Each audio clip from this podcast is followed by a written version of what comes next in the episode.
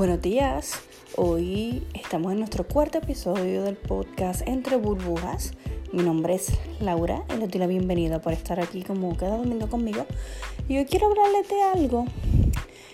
Eh, no necesariamente vamos a hablar de jabón. Hoy yo les quiero hablar sobre lo que es el compañerismo y la competencia. Eh, para mí, a mí esto es un tema que me, que me gusta mucho hablarlo y si perteneces a mi grupo de jaboneros latinos compartiendo creaciones, inclusive si perteneces a mi grupo de la red de Red Lady Soap en Facebook, puedes ver lo que es mi, opinión al respecto constantemente. Eh, yo soy bien pro compañerismo. Y yo estaba hablando, las que me siguen en Instagram como Red Lady Soap, en estos días yo hice un video live que yo inclusive muchas veces he descuidado mi negocio por ayudar y darle la mano a otras soapmakers a que sus negocios crezcan. Eh, que yo, yo soy bien pro compañerismo. Eh, a mí me gusta ver otras mujeres crecer, a mí me gusta darle la mano a otras mujeres, a mí me gusta ayudar, ¿verdad? A todo el que está comenzando en este mundo, porque yo llevo muchos años ya. Eh, en cuestión de la competencia, eh, a mí se me hace bien difícil ver a otra soapmaker como mi competencia. ¿Por qué te digo esto? Y que esta es mi opinión muy personal. Tú puedes tener una opinión diferente, pero yo te estoy hablando de la mía. Eh, yo puedo ver a otra soapmaker y yo voy y le compro jabones y yo inclusive mi, yo les he promocionado sus ventas y sus diferentes cosas, porque yo no veo a ninguna como competencia. ¿Qué tiene que hacer otra soapmaker para yo verla como competencia? Abiertamente eh, querer, como quien dice, hacerme daño. Como por ejemplo,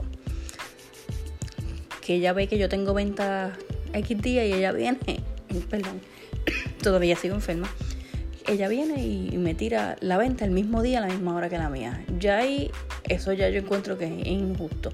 Porque mira, este mundo de los jabones, de nosotras las puertorriqueñas, casi todas compartimos la misma clienta. Eh, y, muchas veces nos ponemos de acuerdo. Eh, yo tengo diferentes amiguitas y yo más o menos veo qué días ellas tienen sus ventas y yo pongo mis ventas días que ellas no tienen venta para no para no afectarnos. Pero hay gente que no, hay gente que es terriblita y le gusta tirar la venta el mismo día y la misma hora que tú. Igual que hay gente que se tiran, digo yo, como espías a averiguar en las páginas de uno, a ver cuánto uno vendió esto y lo otro, pero no te, pero no te compran, no, no te compran ni un jaboncito. Y no aceptan ningún otro softmaker en sus páginas. O sea, vas a espiar a la mía y yo no puedo yo no puedo entrar a la tuya porque no quieren que vean lo que ellos están haciendo. Yo digo que es una mentalidad bien tonta porque mira, mañana mismo yo puedo enviarles a cinco de ustedes exactamente los mismos materiales que yo voy a usar y decirles vamos a hacer un jabón de carbón activado y tea tree y las cinco vamos a hacer el jabón a la misma vez y cuando vemos el resultado final el jabón es completamente diferente. Eh, los clientes siempre le van a comprar a dos o tres diferentes y siempre van a tener una favorita. Nosotros no nos podemos enchismar por eso. Ay, mira, vi que fulana te compró jabones y a mí no me compró. Eso es una mentalidad inmadura. Eh, no podemos ver a todo el mundo como una amenaza. No podemos, porque ahora mismo yo, yo he visto como muchas makers se dan la mano. Yo hace un tiempo atrás vi un caso de una muchacha que ya en unas inundaciones perdió todo en su casa y la comunidad de softmakers hizo una colecta para comprarle su equipo de nuevo. O sea que si, si esa gente hubiese tenido la mentalidad de competencia, ah, pues mira, se le, se le inundó la casa y perdió todo. Qué bueno. Ahora tenemos una menos. O sea que no.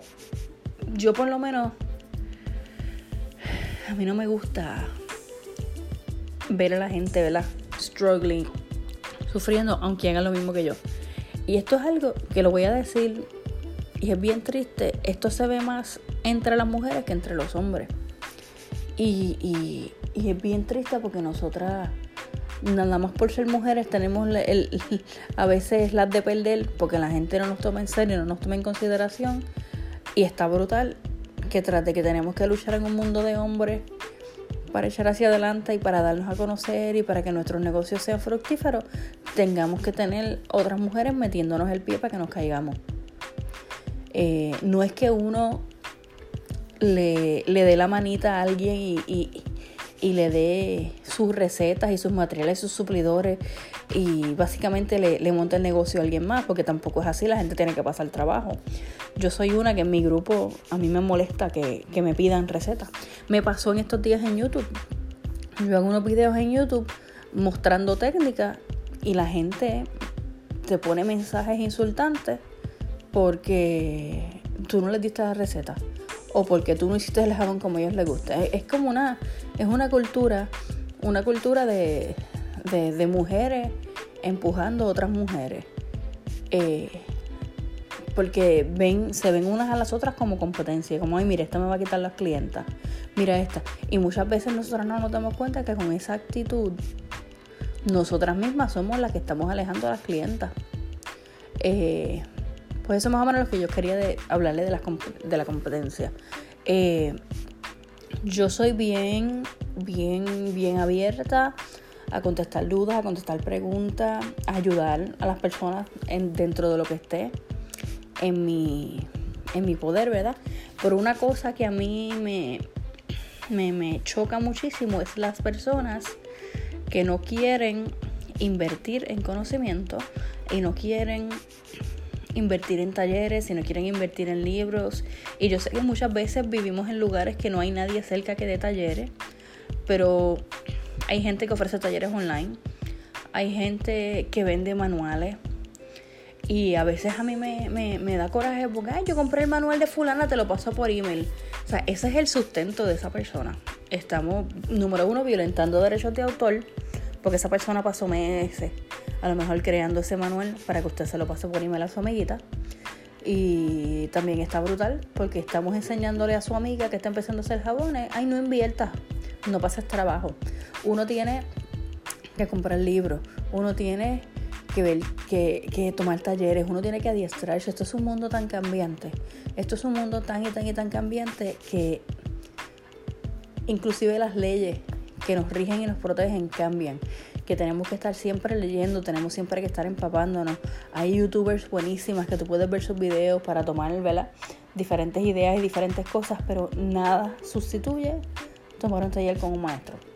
Siempre yo se los digo y yo se los digo y yo se los recalco traten siempre de tomar un taller con algún maestro, inviertan en libros, inviertan en materiales, porque ese conocimiento, todo eso adicional que tú sabes, que no es simplemente coger cuatro cantitos de glicerina y derretirlos y ponerlos en y ponerlos en un molde, porque eso lo puede hacer cualquiera, pero esa glicerina de leche de cabra, ¿qué propiedades tiene? ¿Qué aditivos tú le echaste?